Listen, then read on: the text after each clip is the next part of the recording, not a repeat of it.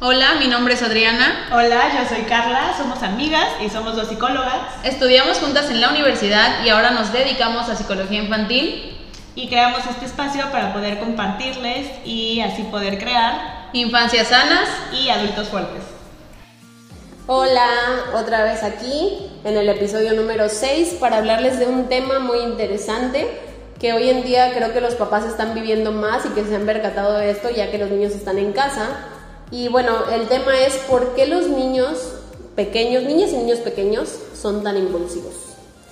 Bueno, la conducta impulsiva es una etapa del desarrollo que realmente no debería de ser algo preocupante entre los 2 y 6 años de edad. Y bueno, ahora les vamos a explicar un poquito de ello. Ok, como dice Adri, en todos los niños entre esta edad existen las conductas impulsivas, es algo normal, porque ellos apenas están aprendiendo a reconocer sus emociones, sus sensaciones y es la manera que tienen de comunicarlo y expresarlo. Entonces es algo normal. Es cuando ya empieza a haber una afectación mayor que debemos prestarle la atención y, quizás preocuparnos un poquito más, preocupar, más que preocuparnos, ocuparnos, ¿no? Pero bueno, entender que en esta edad es algo normal por esta razón. Y bueno, apenas están aprendiendo también a autorregularse. Pero una pregunta que me gustaría a mí aquí agregar, amiga, aparte de, de la que, con la que tú abriste, es si les estamos dando las herramientas para autorregularse. Porque nos preguntamos por qué son impulsivos. Y como tú dices, ahorita en esta pandemia que, que los estamos viendo más eh, en casa y que tienen también muchas situaciones de frustración que los lleva a esta impulsividad porque todavía no se están autorregulando, pero les estamos dando las herramientas nosotros para que ellos aprendan a autorregularse. Y yo creo que es lo importante de este tema. Creo que esta etapa está pensada un poquito en que es el momento en el que se les enseña a los niños de esta edad cómo van a ser el resto de sus días. o sea, es muy importante en esta etapa cómo vamos a apoyar a los niños en, en, su etapa del desarrollo de los 2 a los 6 años con esta actitud impulsiva que muestren o lo que sea. Cada niño lo muestra distinto, Habrá niños que hacen las cosas sin pensar, habrá niños que peguen cuando algo no les gusta, porque también eso es importante, cada quien va a tener su característica de acuerdo a su personalidad, pero son impulsivos. Entonces creo que los papás sí tienen que acompañarlos en esta etapa para mostrarles cómo pueden ir eh, derivando este, esta etapa de impulsividad e ir avanzando con algunas herramientas que les pueden dar. Ayudarles a entender qué es lo que está pasando y enseñarles a a autorregular, así, ¿no? Como tú dijiste, pues va a marcar cómo va a ser de, en ese momento en adelante, darles herramientas. Y hay que comprobar y solo cerciorarnos si son adecuadas para su edad o no. Y si sobrepasan o afectan en mayor grado distintas áreas de la vida de, de nuestro chiquitín, ¿no? Entonces, bueno, ¿por qué son impulsivos los niños? Vamos a responder la pregunta, ¿por qué son impulsivos los niños? Bueno, los niños están en una etapa en la que están descubriendo el aquí y el ahora. Eh, son impacientes porque todavía no entienden eh, el tiempo o qué es lo que va a pasar en un rato, todavía no tienen los conceptos básicos, entonces están descubriendo el mundo y en lo que ellos comprenden estos conceptos básicos, ellos están impacientes por hacer lo que ellos sienten que quieren hacer, o sea, y es como pues impulsividad, es como yo quiero jugar con mi primo, no me digas que pasado mañana porque no entiendo cuándo es eso, solo quiero jugar con mi primo. Claro, para ellos es ahora, en este momento. Entonces, en el descubrimiento de esto, pues sí, se muestran impacientes, pero no lo hacen con la mentalidad de le voy a exigir a mis papás y los voy a hacer enojar porque yo quiero jugar con mi primo. No tienen esa maldad, no tienen esa madurez cerebral para pensar todo esto, ¿no? Otra razón es eh, descrito por Piaget en las etapas de desarrollo, el egocentrismo presente en estas edades, ¿no? en estas edades de, la infancia. Egocentrismo, el, niño busca en los demás que cumplan sus necesidades, sus que cumplan sus expectativas y si esto no es así, pues viene la frustración. ¿no? Entonces, ¿cómo reaccionan ellos a esta frustración?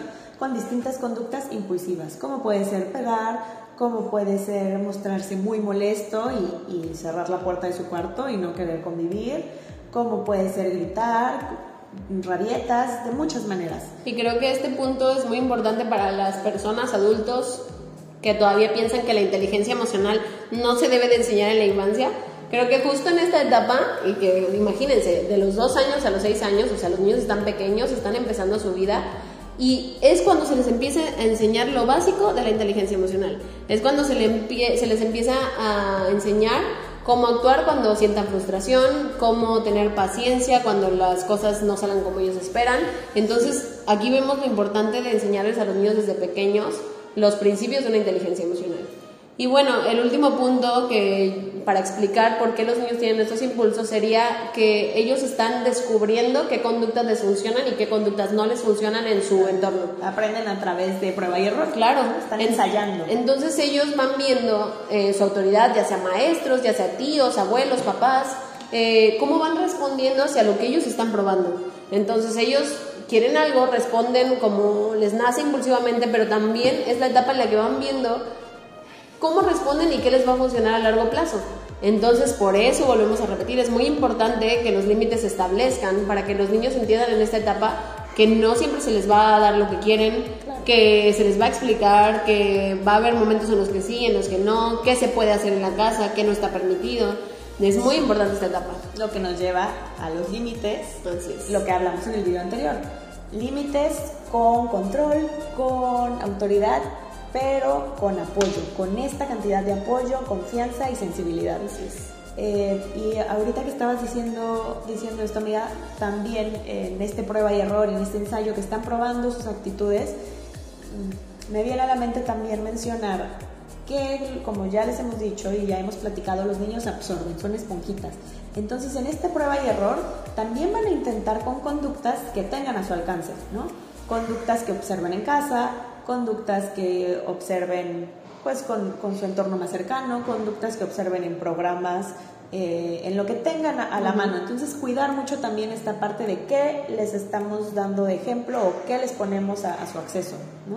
Y enseñarles que ellos solos pueden hacer que esta situación, que este sentimiento que tienen de impulsividad, solitos pueden llegar a calmarlo. O sea, que ellos son capaces de entender cómo calmarse Creo que podemos empezar con los consejos para el autocontrol en esta etapa. Y bueno, me gustaría mencionar el primero, que es el trabajar en las autoinstrucciones. Que los niños sean capaces de decirse a ellos mismos cómo van a llevar su proceso.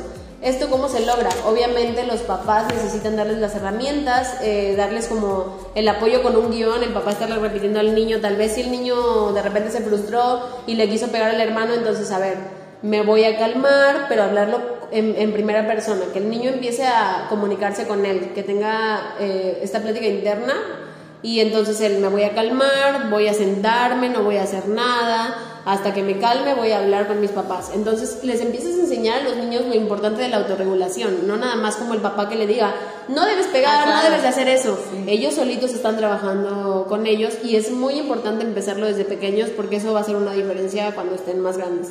Que, no es solo la prohibición, ¿no? es enseñarles. Y para esto se me ocurre compartirles, para esta parte de, de la autoconstrucción y la autorregulación, eh, compartirles técnicas como por ejemplo el bote de la calma, o que ya lo habías mencionado en, en, unos videos anteriores, el de la tortuga y el caparazón, o sea, como para permitirles y ayudarlos a, a crear este espacio, ¿no?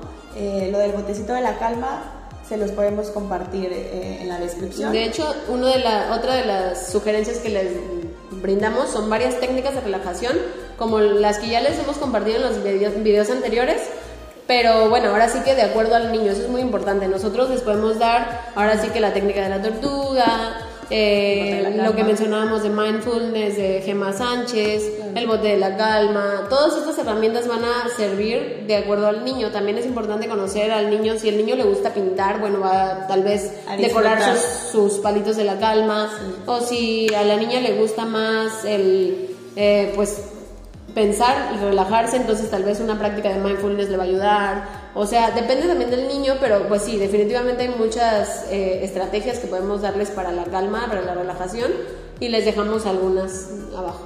Ok, otra, otro punto importante, otra técnica es, como ya lo mencionamos, establecer límites. Es muy importante para esta parte que los niños sepan qué cosas sí, qué cosas no, eh, por qué pero tener los límites claros, porque esto a ellos les permite sentir esta confianza y, y les ayuda a ir regulando, acatando las normas porque conocen que hay normas.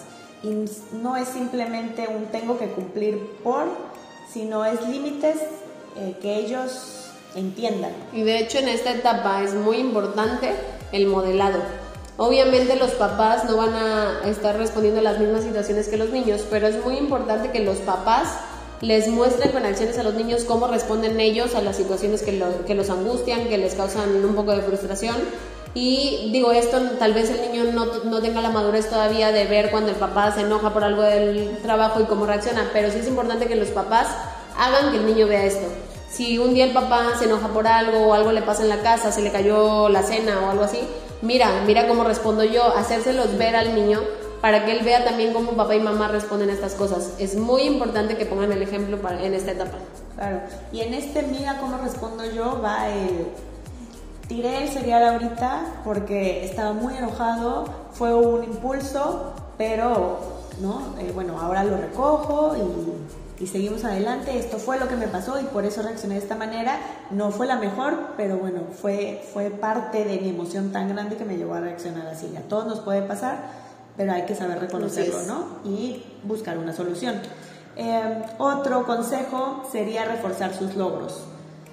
Eh, sí, como ya hemos dado este ejemplo antes, pero bueno, logros sí te cepillaste los dientes, eh, antes de dormir tú solito te acordaste, muy bien, reforzarles estos logros para irlos ayudando a construir también sus responsabilidades, su autoconfianza y por muchas razones, pero bueno, esto les ayuda a, sentirse seguros, que es parte muy importante del ayudarlos y llevarlos al autocontrol para bajar su nivel de, de, impulsividad, el darles esta seguridad y una manera de darles esta seguridad es reforzando sus logros. Sí, bueno, en esta etapa es muy importante el monitoreo de las instrucciones.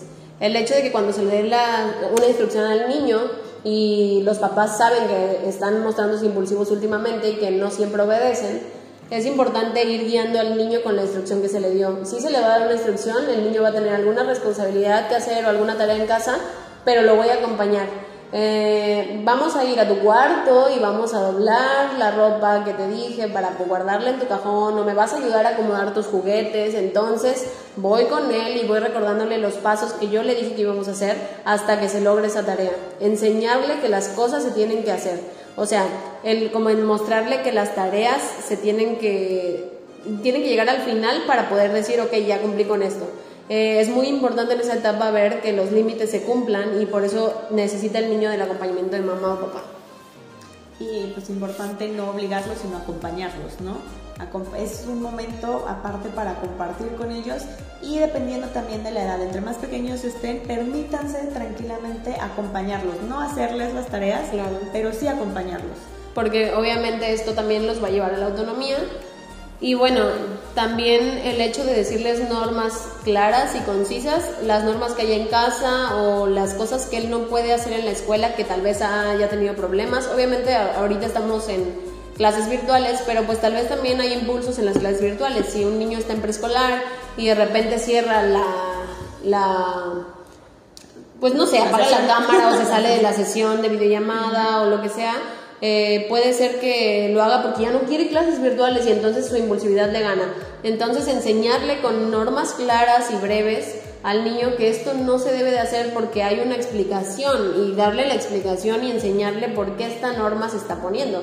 Porque es momento también de que él entienda y no nada más acepte el no y el sí de mamá y papá, sin ninguna explicación y apoyarlos con la flexibilidad del pensamiento también, ¿no? Como mencionábamos, en esta etapa de que apenas están adquiriendo la noción del tiempo.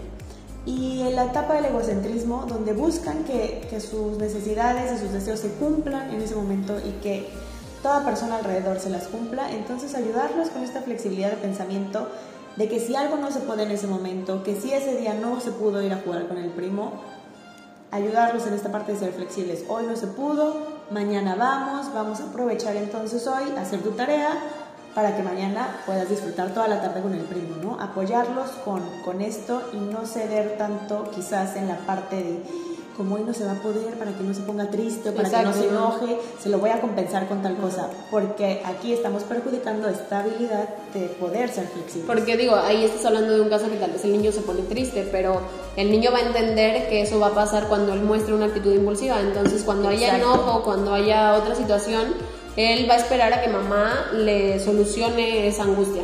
Y no va a aprender a calmarse. Entonces sí es importante que cuando el niño se enoje, cuando esté triste, cuando haya rabietas, cuando algo siente el niño, cuando esté frustrado, enseñarle que así van a ser las cosas, pero te voy a enseñar a calmar. No va a cambiar esta situación que te está angustiando, pero hay maneras de calmarnos. Sí. Y también reconocerlo, ¿no? Claro, claro. Entiendo que estés triste o desilusionado porque no vas a ir hoy a jugar, pero hoy no se puede, es lo que vamos a hacer, te propongo hacerlo de esta manera. Y por eso te enseño a calmarte, porque entiendo tu, tu sentimiento, ¿no?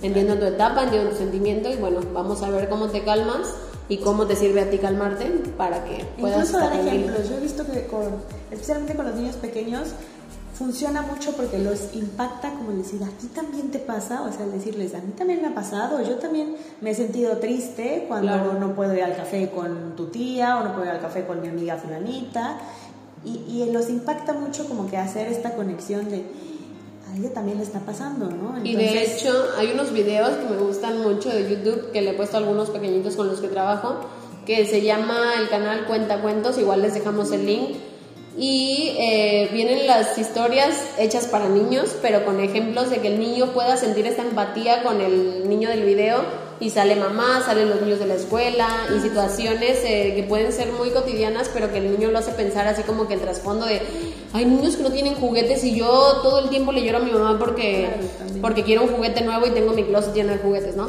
Y tal vez el niño en ese momento se queda así como, pero realmente a ellos les impacta más que a un adulto, o sea, ellos hacen esta empatía con el niño del video y dicen así como, yo le he llorado a mi mamá por un juguete y me muestro caprichoso y hay niños que no tienen juguetes, ¿no? O sea, este tipo de enseñanzas para ellos es muy importante porque para ellos sí tiene mucho, eh, como mucha fuerza este, el pensar en otros niños y también te das cuenta que es una etapa muy bonita y importante para trabajar la empatía con los niños. Ellos la están desarrollando y tienen la capacidad. Ahí nosotros vamos dictaminando si ellos la desarrollan o no. Sí. Y bueno, otro punto eh, que mencionamos también en el, en video anterior son las estrategias de solución de problemas. El enseñarles desde pequeños que las cosas tienen solución. Que aunque nos sintamos angustiados, enojados, tristes, eh, frustrados, hay una solución. Claro, hay una manera de solucionar esto. Y enseñarles esta manera, hacerlo junto con ellos, ¿no? ¿no? No nos referimos únicamente al decirle, eso tiene solución, hijo, no, sino el hacerlo con ellos, mostrarles la solución. Y de hecho en esta etapa necesitan el acompañamiento para esa solución. Claro.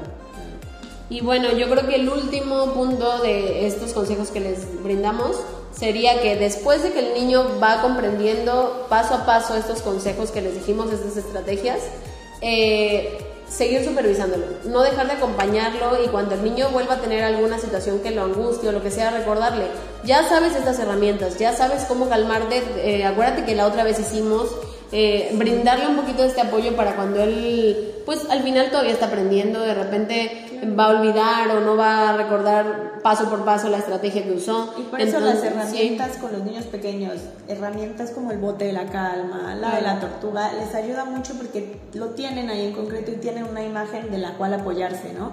Y nosotros lo hemos visto con lo del bote de la calma, que lo hemos utilizado aquí con, con niños más pequeños que es muchísimo más fácil que lo recuerden. ¿Te, ¿Te, acuerdas incluso en un taller le hicimos la pregunta a un pequeñito de qué hacía no me acuerdo si era cuando se enojaba o, cuando tenía miedo, no, no recuerdo porque estábamos trabajando las emociones, pero después de ya haber trabajado con él el bote de la calma, su respuesta fue utilizo mi bote de la calma. Sí lo tienen muy presente y por eso estas herramientas y estas técnicas con los chicos son de mucha ayuda, ¿no? Bueno, con los niños pequeños, porque es más fácil que lo recuerden y que lo tengan presente. Sí.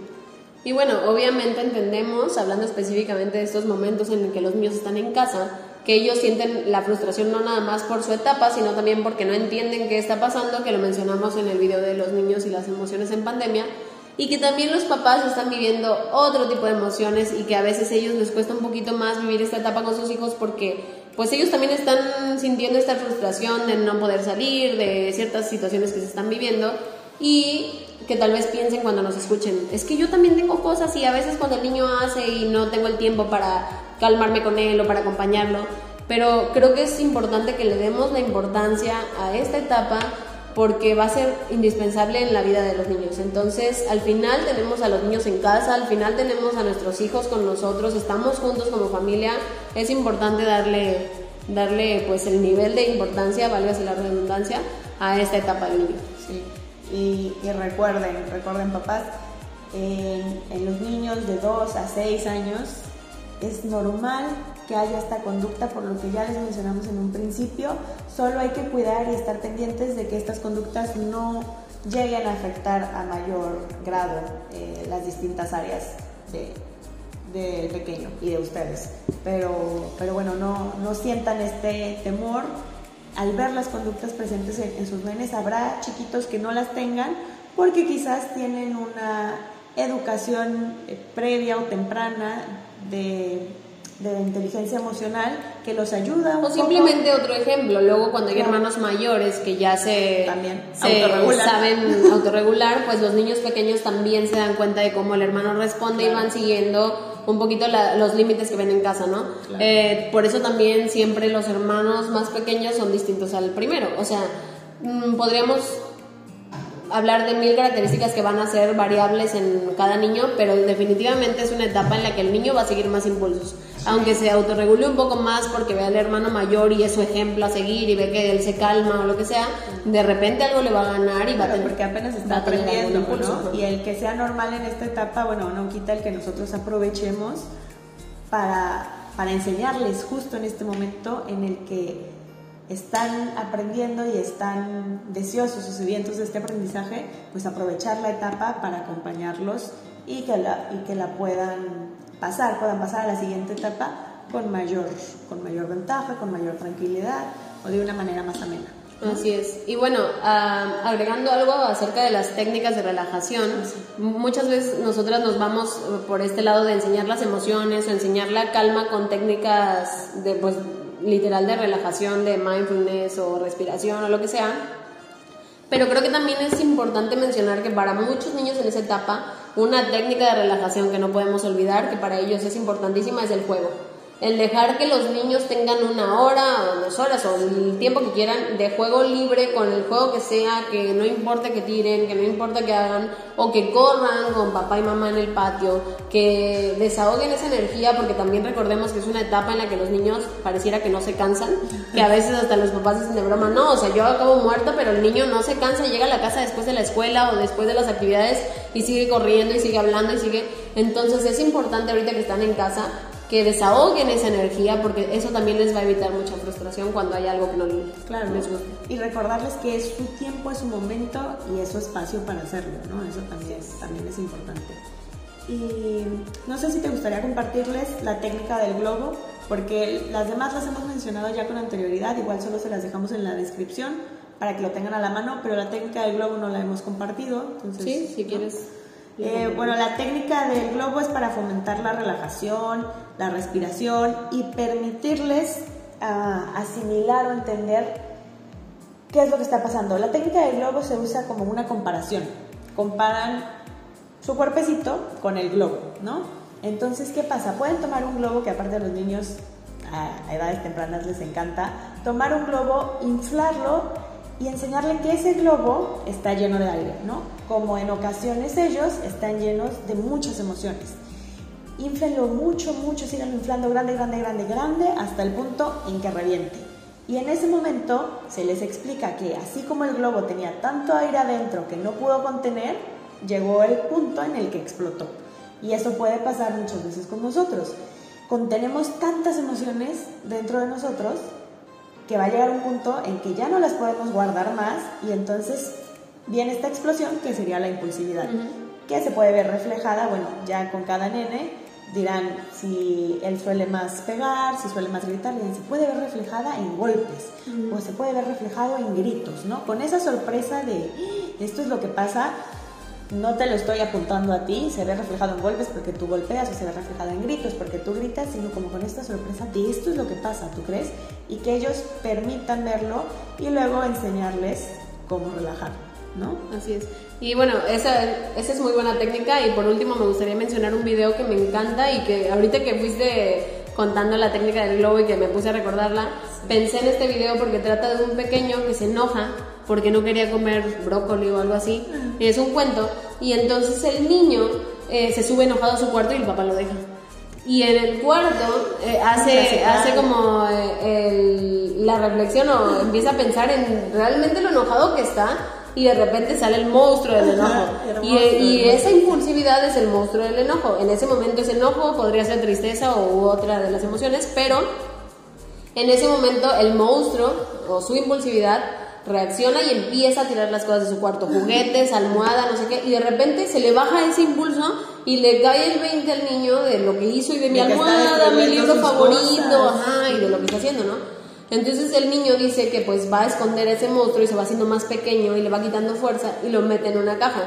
Y también está la técnica esta de la caja del enojo. Caja del. Al final creo que hay muchas técnicas y esto a los niños, y como decimos, les, el ver el ejemplo les da mucha Claridad. que, "Ay, yo he hecho eso, ¿no? O sea, yo, yo he tenido esos impulsos, yo he tenido ese enojo, yo he sentido eso. Yo quiero mi caja del enojo y ahí pues controlo mi enojo y cuando sienta que algo me angustia, ahí tengo mi caja. Y es lo que les decimos, el tener estos elementos les ayuda mucho a recordarlo, o sea, tienen algo a lo que acudir. Así es. Y, y bueno, Igual este le dejamos el sí, cuento Hay que compartírselos, es Sí, sí, de definitivamente. verdad, definitivamente sí. Y pues bueno, creo que sería todo por el video de hoy. Sí. Eh, les agradecemos que nos escuchen una vez más y nuevamente les recordamos que nos pueden dejar comentarios, seguir en redes sociales y preguntarnos cualquier duda que tengan. Eh, estamos en Facebook como Didáctico ver, y en Instagram como didáctico-ver. así es, esperamos sus sugerencias, dudas, comentarios, compartan sus experiencias en casa y eso es todo por hoy. Nos despedimos. Adiós.